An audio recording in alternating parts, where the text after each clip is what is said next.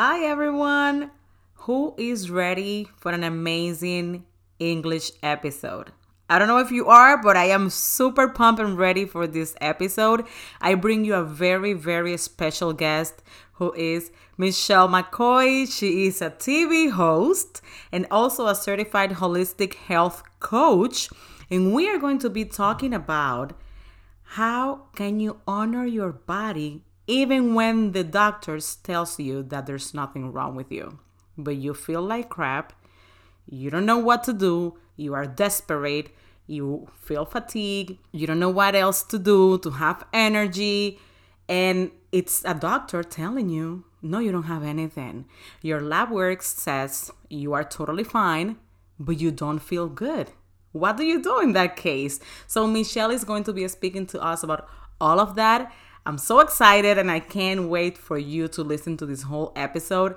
And I made it for you in English. So don't forget to share this episode everywhere in your social media with your friends and every single person that you know because you can bless someone. And she has a beautiful and powerful testimony on how she started to actually become a coach. So let's just don't wait anymore and listen to this episode right now.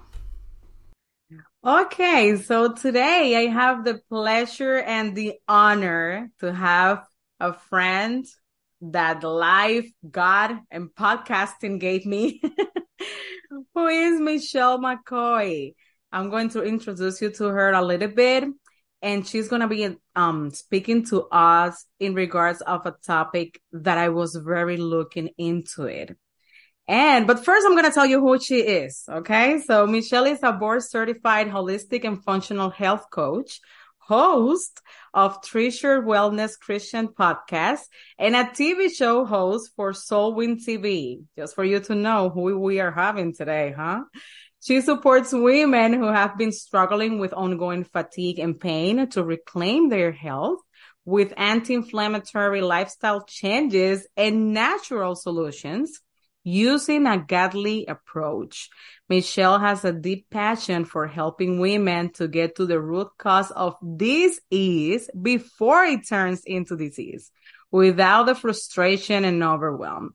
She's also happily married to her best friend of almost 31 years, which I think she has to come back to just speak about that. they have two adult children and their spouses and three grand dogs. So Michelle and her husband are currently thriving during this phase of living within an empty nest. So it's with all my pleasure to introduce you, Michelle, Michelle MacCoy. And I want you to first of all tell us a little bit about you and what brought you to your passion in holistic health and wanting to coach other women. Also, just a little bit and in plain language, what is a holistic health coach? Yes. Well, thank you so much, Maxie, for having me. It is such an honor to be on your show. I just love you. We have such great conversations off air. So this is awesome. So I am a holistic and functional health coach and all it really means is is that we are digging deeper to the root cause. Let's get to the root cause of the problem. Let's stop putting a band-aid on it. Let's stop covering it up and let's really figure out what is behind the issue that we're having whether it's migraines or digestive upset or not sleeping. Like let's really dig deep stop throwing spaghetti at the wall and just seeing what sticks and really get to the root cause.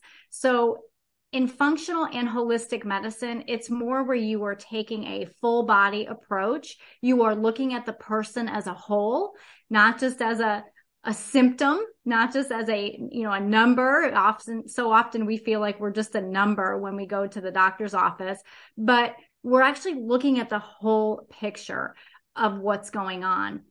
What brought me to my passion is it's just an incredible time that we experienced in our lives that was really born out of like intense hardship in the sense of our daughter being so sick. So this is about 20 years ago before the internet age really took off And she was having daily headaches. She was having migraines about three or four times a week. She had her skin had broken out in eczema and psoriasis. And, you know, she was just a sick little girl, but she still had, you know, straight A's. She was still doing, you know, all the things that she wanted to do, but it, you could tell she, she never felt her best. And there were some of those days where she would just come home and just be, she had given her best at school and she would just fall apart as children do when they come home. Well, it became it began a 3-year journey for us to figure out what was wrong with her. And honestly, there's no reason it should have taken 3 years. There's absolutely no reason why it took that long. But conventional medicine essentially failed us and they failed her because while we did all the right testing, they were not finding what was going on. We had had blood work, CAT scans, MRIs, um, allergy testing, and nobody could find out what was wrong with her. We were going to the top neurologists that our insurance would cover.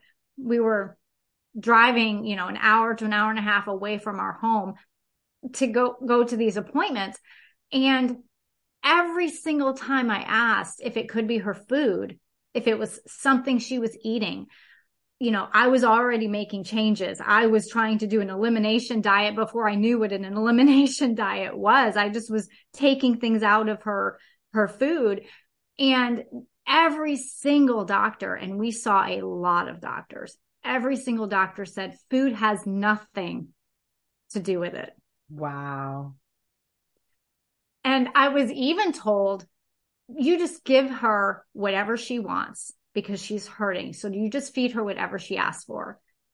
And I'm like, okay, that sounds nice, right? Like she's hurting, she's in pain. It sounds nice. Give her whatever she wants. But obviously something I was doing, I was giving her every single day was causing more harm. So I took it upon myself. I was hours in Barnes and Noble. I was constantly in the library you know, the internet would have been so much easier oh, to yeah. get information, but it, you know, it's not what I had at the time. And so I was constantly researching and experimenting and taking things out of her diet. I, I remember at one point I was actually giving her more of what was poisoning her.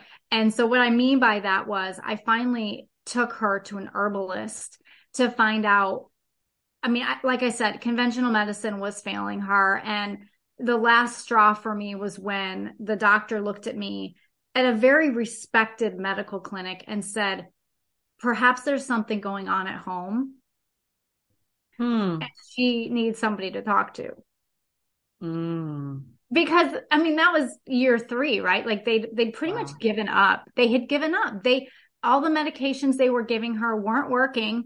I was coming back doing research and saying, no, I don't want her on this. Oh, it's a low dose. It's a low dose. Don't worry. And I'm like, you can't promise me what's going to happen in 30 years to her. Mm-hmm. So from being on this medication. So I really had to advocate for her. So fast forward, we go to an herbal, an herbalist and in another state. And she took one look at her and knew that she had a food allergy. Wow. yeah, it was so cool. And she proved it to me. And that food was gluten. She had a gluten and a wheat allergy. So I was giving her more wheat. I was actually poisoning her unknowingly because I was trying to give her healthier options. And what we did was we did a, a detox. We um, really detoxed her gut took her off all wheat, all gluten, which by the way is in a lot of things and you have to know what you're looking for. And I, so I go into that with my clients. I help them with that. But she was a different child within a month.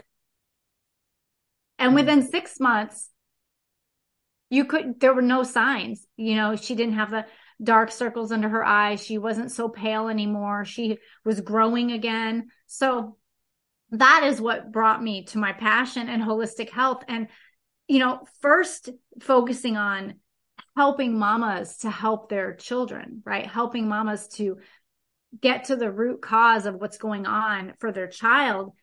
And then it quickly kind of evolved into helping them because so often us moms, we put ourselves on the back burner and we're taking care of our kids, we're taking care of our families, we're doing all of that.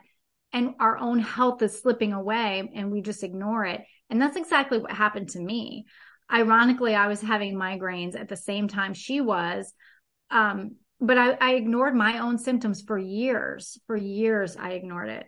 So I just, you know, food is medicine or poison. If yep if i can if i could shout that from the rooftops i would food can be medicine or it can be poison Yep, I agree with you. And also, I love the holistic health approach because it's kind of the same approach that I use. Like, we need to go to the root cause because I always compare that as when the smoke alarm turns on. If you go and you just turn it on, turn it off with something just to, you know, take the smoke out of it, but you don't look for what's causing that, then it's going to stop for a while and then it's going to go up again. And probably the fire will be bigger and you don't have time to get out or I don't know, something like that. So I also, I always compare that to that. So that, that's why it's important to go to the root cause and that testimony, it's, it's incredible. Trust me, because um, my son has some issues with allergies and things like that. And I haven't find, I haven't find a solution and they just give medicine to him. Um, at some point I was using, um, essential oils, like natural ones, like doTERRA and, and all of that. And that was working pretty well. But I think there's something else going on and they haven't just noticed it. But yeah, I think we, we need to talk about it. So that's why I feel it's it's very important. And also in my journey, most people, like most of the doctors just tell me you need to lose weight. You need to lose weight. You need to lose weight. You need to try this, try this diet. And I explain to them, I tried everything. It's just that I cannot stick to it. And it's not because I don't have discipline. It's not because I have, I, I don't have, um, willpower it's that there's something else that I don't understand. And they were like, oh, your health is being like, they just go directly to the medical thing and they didn't, you know, go deeper into that, like what's going on or, or whatever it is. So I kind of feel, um, very, you know, very touched with what you shared right now. Also, some of my clients, I have noticed that, and this happened to me as well, are like going around feeling tired and exhausted.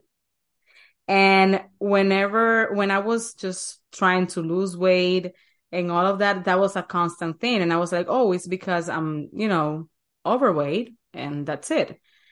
But I have noticed that there's something behind it most of the time. Because if you are tired and you put a band aid, as you said, you probably, oh no, I just need to sleep more. I didn't sleep last night, but you are not going to the root.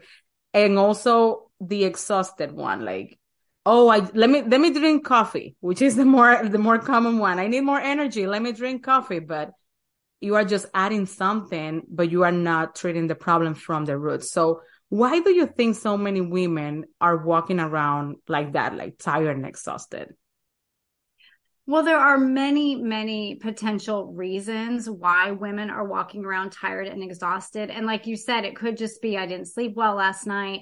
That could be normal tired. The problem is, is when it continues on and it's been weeks where you're just not sleeping or you're waking up at 1 a.m. and you can't fall back asleep for like three hours. And then before you know it, the alarm goes off.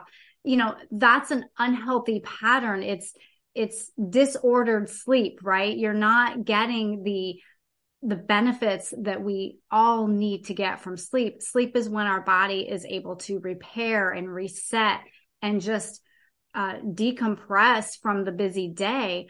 But why is everybody so tired? Why it's like an epi- epidemic, really, of fatigue. And there could be, like I said, so many reasons. Hormones could come into play being stressed um, consistently staying in fight or flight right if if you are in that um, para- parasympathetic response where you are just constantly um, well, you want to be in parasympathetic where you're resting and digesting instead of being in that sympathetic dominant response where you're in fight or flight. But so many of us are walking around tense and stressed. Why? So we need to really dig a little bit deeper. What is our lifestyle like? What is causing us to be so stressed? What is causing us to be so exhausted? It could be as simple as you're not eating enough. It could be as simple as you're dehydrated. You know, it doesn't have to be something is wrong with me. It can be something very achievable that you can work on changing. And actually, I will talk later about some actionable and tangible steps that you can take to regain energy in a natural way because it is doable. It absolutely is. Yeah. But then there's the other thing, you know, we've got different types of fatigue. We've got chronic fatigue, adrenal fatigue. I mean, you know, those are things that are not something to be overlooked. And unfortunately, sometimes they are overlooked in our medical community and and women are left feeling unheard and like there's something there's something not wrong with them, but there really is. And that's really upsetting.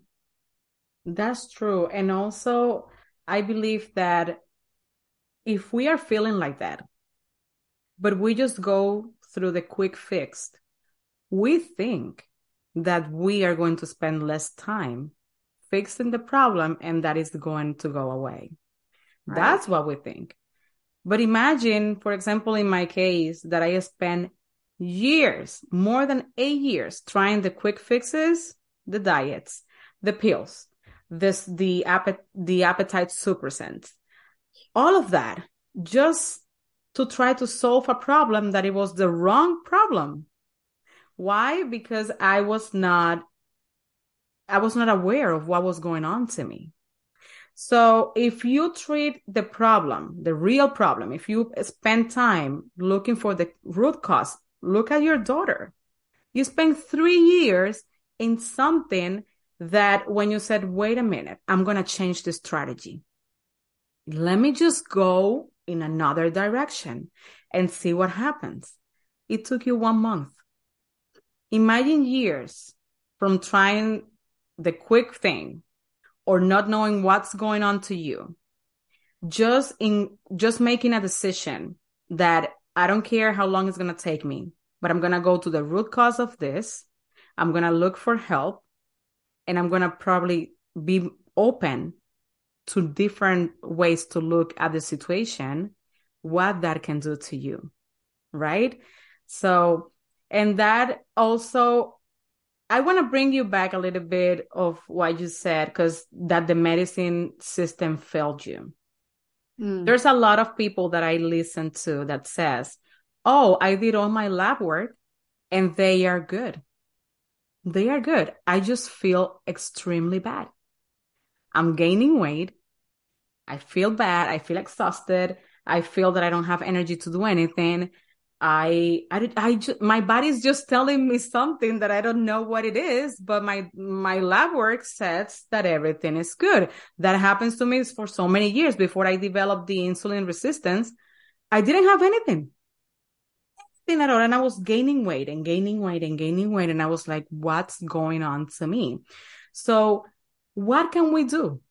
What can we do if our labs and everything says, no, you are perfectly fine, but you feel bad?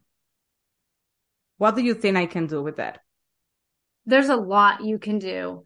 And the first step is really taking back control over your health you know, being your own best advocate for your health and no longer feeling like you are tied to the medical model. See, we have a disease management system. We do not have a healthcare system anymore.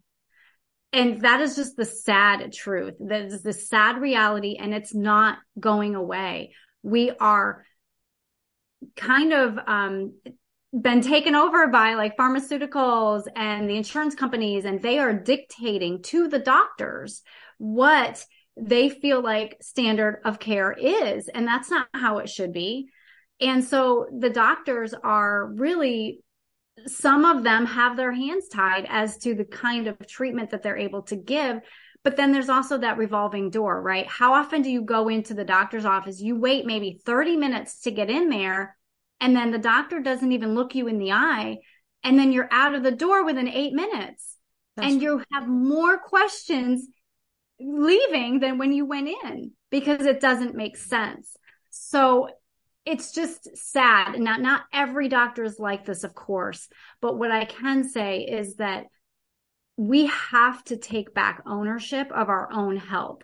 We have to fight and we have to be our own best advocate, whether it's for us or a family member. We have to to do the hard work to do that because we're not getting the help that we're seeking when we go out into our typical healthcare, right? Our disease management system, we're not getting it.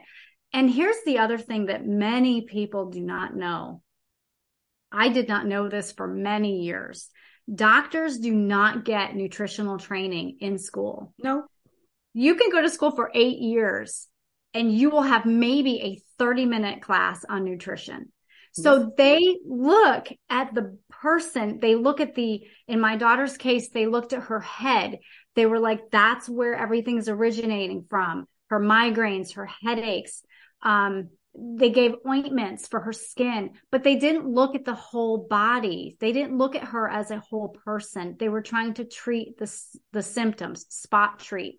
And even that wasn't working.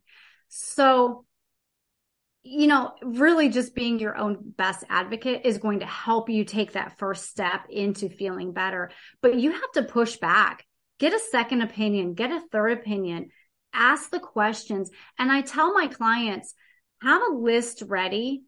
Don't go in there just going off of emotion. You don't want to go in off of emotion. If you're feeling very emotional, your doctor, chances are, can look at you and immediately diagnose you in their mind with depression or anxiety and give you a, you know, an anxiety medication to solve all of your problems. And that might not be the problem. That might not be the root cause of what's going on. It's another symptom of what is a deeper, deeper problem. So you go in there and you are firm but you are, you know, controlled, your emotions are controlled and you're asking the questions and it's okay to push back. It really is. I mean, you know, obviously you want to be respectful, but there's been so many times where I myself, you know, I, have had to go through this myself so many times, even just recently. You, they want to get out the door. They're like in a hurry. They're going off to their next patient and you still have more questions. And so you need to make sure that you are heard, even if you don't get the answer you're looking for or you get a pat answer. You, you have to know that it's okay that you can keep asking those questions. And if you don't get the answers you're looking for, if you don't get the labs that you're asking to have run, you can go somewhere else. You can actually order your own lab work online. You do not need a doctor's order or permission to order your own lab tests. And the the caveat with that is a lot of um, ordering your own labs, you're usually paying out of pocket. But I think at one time or another, we all get to a point where we're just like, I don't care. I need answers. And I will go beyond my insurance company and I'll just pay out of pocket. I've had to do that so many times myself. And boy, it's amazing when you get the answers and you're like, ah, okay, now, now this is making sense. This is correlating with my symptoms. Yeah, I think that it's very important to question everything. To question, like, whether, yes, the doctor is telling me this, but I am feeling like this. That's why if you try to calm or just silence whatever you are feeling, then you're not going to find the answer. So that's why it's very important. And I think that the whole system, even in school, they don't teach you to pay attention to yourself. Right. They can just mention that nowadays. Oh yeah, you are important, but they have rules. They even even for my for my son, they are telling me, "Oh, he missed more than 10 days." And I'm like, "He has a severe problem." I also uh, show you the note from the doctor whenever he missed more than five days. But then now and then I can't send him because he sneezes a lot. Then he tells me, Oh, whenever I'm sneezing, people just laugh at me and they put names on me. So he doesn't want to go to school. And sometimes he's like, you know, very congested that he can't breathe. And I have to spend the day giving him medicine, but I know what's the problem. You know, I know that he gets like that. So I don't have to take him to the doctor. I don't have a note. So they tell me, oh, if you don't, if you don't send me the note from the doctor anymore, what is going to happen now? You're going to have to meet us, have a meeting with the city, and and pay a, a fine. And I'm like, because my son is is sick. Oh, that's the law. I'm like, it's incredible. So they don't they don't teach you how to how to pay attention to yourself. They are like, you need to follow the rules. If not, they will have consequences, which is fine at, at some extent. But, you know, he is sick. Like, why teaching someone that if you don't feel good, just go and do whatever you have to do and forget about how you feel. You know what I mean? So that's why it's it's very important to to just listen to yourself. Well, and we do treat our bodies as machines, don't we? And to your point, we're being taught that, especially, you know, Christian women tend to be uh, feeling like they have to always be on, they always have to be cheerful, they always have to be like put up that mask of how they really, you know, feel versus how they are presenting themselves to the world. And it comes at a cost. It comes at a very deep emotional cost. Now, our body is a temple of the Holy Spirit. Absolutely. So we need to take better care of it if we're not. We need to treat it as the temple of the Holy Spirit. But we sometimes that means we have to seek out help and we have to know what to ask and how to ask and who to ask. You mm-hmm. know, we just need help because that's the whole idea of the body of believers anyway is that we have a community and we don't have to do this life on our own. Yep. And now that you mentioned that, we as Christian women, I know that you have a testimony that you shared already with us with your daughter. And that was something that kind of drives you to, to be, to become a holistic health coach. But I want to know how your faith in God has helped you in your journey as well to be a health coach.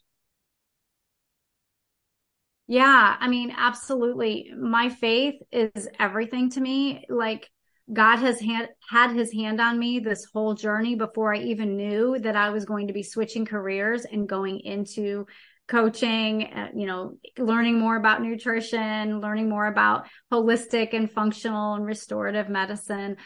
And it all, it did. It all started with my daughter but I can also look back on my life and see family members with eating disorders and disordered eating and different issues that I always had like a heart for that. So, yes, my story with my daughter brought me to that, but just along the way, the way I was um, feeling and the way I took back my own health and the way I said no to these doctors that were like, oh, you can be on this for the rest of your life. It won't hurt you. And I'm like, what?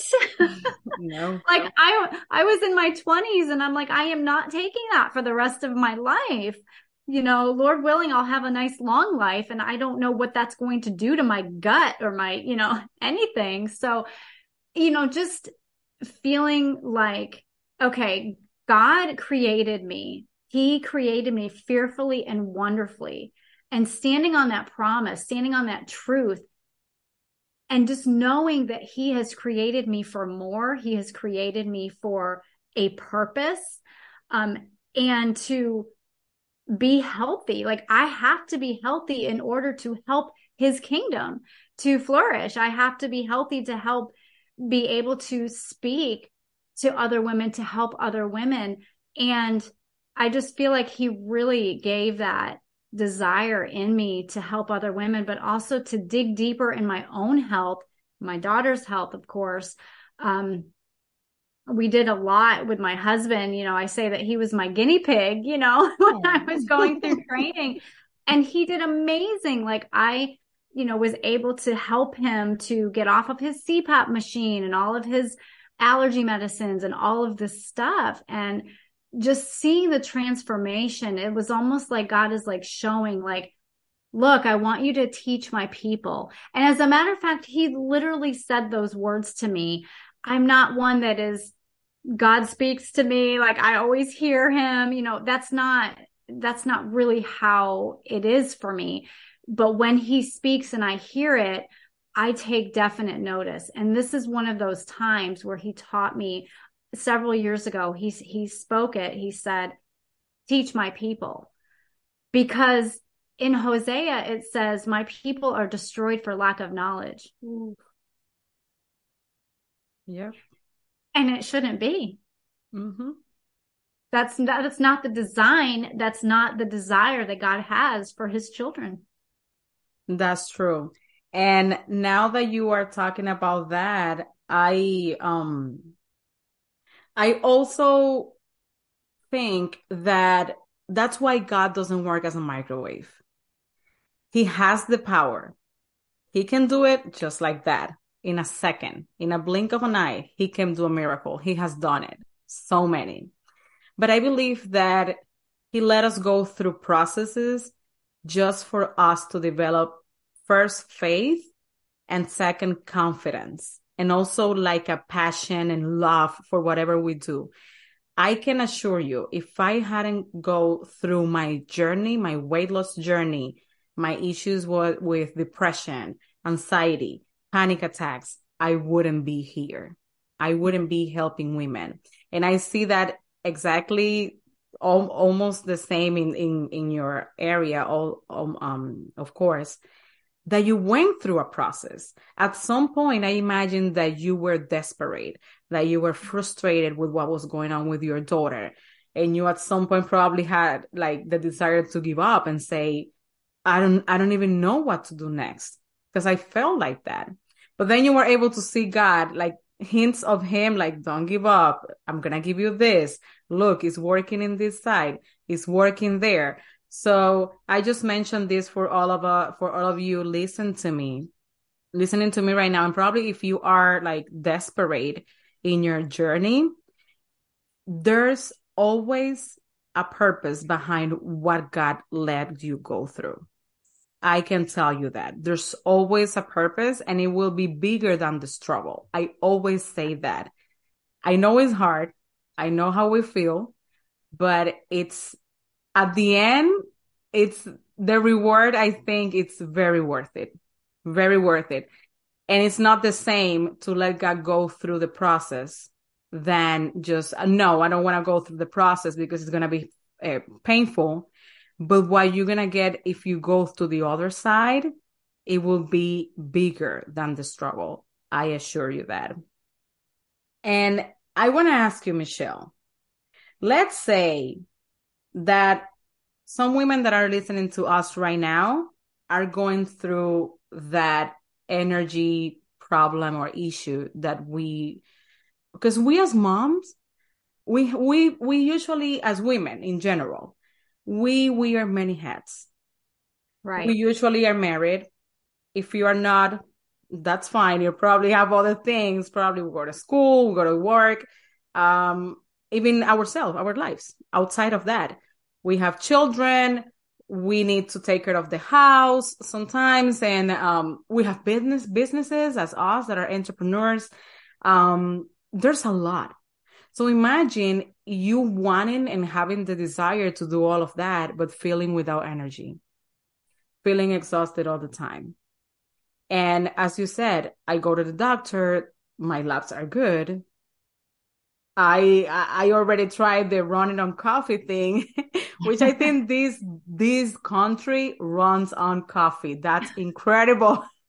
Yes, there's even a slogan: Dunkin' runs on coffee. Uh, you see, I didn't or, even. Or America runs on Dunkin'. I think America runs on Dunkin'. Yeah, something like that, and it's it's it's real. It's real. I mean, I don't have anything against coffee. Okay, I don't. I don't. I don't. I drink coffee sometimes, but I do believe that we don't have to go through additive like that or you know to call it some something in order to gain energy because that's momentary. But how can you what things can you tell us to regain energy in a natural way if there's any? Yeah there's there's five. I will give you five for sure. And these are all doable they're sustainable and they're just easy for you to be able to do, whether you're choosing just one thing that I list off or you do all five. Um, every little bit that you do is moving the needle towards you feeling better, towards you getting back your energy naturally. And the first one is eat smarter. And what I mean by that is, yes, we should be avoiding the fast food restaurants. We should be avoiding processed foods. But I think it goes a little bit deeper than that are you even eating or are you skipping meals? So many women are skipping meals and they're skipping breakfast specifically. Breakfast is very important. You know, grandma always said breakfast is the most important meal of the day. And it is important, especially as we age, we need to make sure that we are eating smarter, that we're not skipping meals, that we are not um, eating a lot of junk. I mean, we had our fun, right? In our 20s, we were able to eat whatever we wanted and and you know maybe and and feel fine and still be able to think and move and and do the things that we needed to do but the fact is you know food can cause inflammation there are a lot of inflammatory foods out there and so we just need to be smarter in what we're choosing to eat you know good quality protein healthy fats vegetables fruits those kinds of things but are you eating? Are you eating enough? And then the second thing I would say is, are you hydrated? You know, we need to stay hydrated. So many people think that the energy drinks that they're drinking or the sodas or, you know, their coffee or whatever, it's liquid. It's made with water, right? It's, you're hydrated. No, it's it's very dehydrating when you're adding in that caffeine, the sugary drinks. It's very dehydrating. So we want to be sure that we're getting enough hydration. Um, you know, I I tell my my clients and I speak about this on my podcast, you know, coffee coffee is the thing that people reach for first. Generally, they roll out of bed, they run to the coffee pot and they don't feel human unless they've had their first cup of coffee. But you know, I challenge everybody to drink a full glass of water before that first cup of coffee because, you know, our brain is water, our cells are made up of water. Water is vital. And, you know, you really want to be reaching for water before you reach for that caffeinated drink. And then the third thing is get restorative sleep. We're not sleeping. We're not sleeping well. We're not sleeping enough. And why is that? So I like to talk about creating a calming bedtime routine, you know, something that is bringing your body into that conducive environment of sleeping. Get off of your screens, get off of your cell phone an hour before bed. You know, um, try not to be watching TV or checking emails. You just want to get off all of your screens because that keeps you alert. That keeps your brain moving, thinking that it needs to be thinking and it's so much harder to be ready for sleep get into that that rest and digest state that is so important for us. So get restorative sleep super super important. And um, just creating a calming bedtime routine will help you with that. And then the fourth thing is take time for fun healthy movement and what I mean by that is it's not just exercise. It's not just going to the gym and being on the treadmill for an hour. What brings you joy that you're also moving your body doing, right? You don't have to be a gym rat. You don't. I mean, you can do gardening. You can do just going for a walk, exploring a new park, you know, going somewhere that is different, finding somewhere new that you haven't been to, riding a bike, playing with your grandkids, playing with your kids. You know, what is fun for you? And are you moving your body? And then the last thing that I like to talk about, and honestly, this really should be number one. I should have put this as number one. And, and that's implementing daily soul care, spiritual care, time with God you know, daily seeking him first, Matthew 6 33, mm. you know, putting putting God first and really digging into what God says about you as his daughter, who you are, whose you are, learning that, learning his promises over your life, just learning more about him and his character. Five minutes every day. We all have five minutes every morning that we can devote to God, you know, the creator. you know, we all have five minutes. But if we incorporate that intentional practice every single morning, it's going to come easier and we'll find ourselves actually seeking him throughout the day more often. Wow. Listen, I can tell you that and I and I thank you for that for what you share right now. If you are not taking notes, you have to go back. you have to go back with a pen and paper and just write it down and honestly try to implement that. I'm a very advocate for everything that you mentioned there. There's not a single thing that you mentioned that when I implement them, I didn't see changes in myself. It's incredible. Right. Starting right. with God, staying hydrated, the quality of the food as well. What are you eating? The same that you're saying, like don't skip meals, but pay attention to what are you eating. It, it's I, I can tell you, I implement all of that and I and I see changes in myself. Mostly you do. You do. Yeah, absolutely. Yeah. You can't because you know our body just it's sometimes crying out for us to make these changes that are so small, so slight, but they make a big difference and there's lasting impact. That's the most important lasting impact, not quick fixes, something that can be sustainable, something that you can see the fruits in the long game, right? Right. So I just want to know something at the end that you want to tell us, like that can help us in this journey even if it's like just to get healthy. Like what's what's something that it's on your mind right now that you can tell us to leave us with? And also how can people contact you?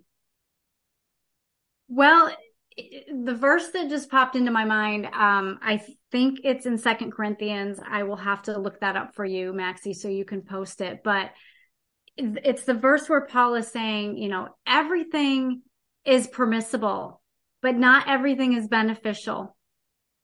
Yeah. Everything is permissible, but I will not be master or I will not let it master me. So, what is it that you can change right now that will, number one, honor your temple as the temple of the Holy Spirit and honor God in that way, but also bring you something that's life to you? Is it life to you? Is what you put into your mouth life, or is it taking away from you?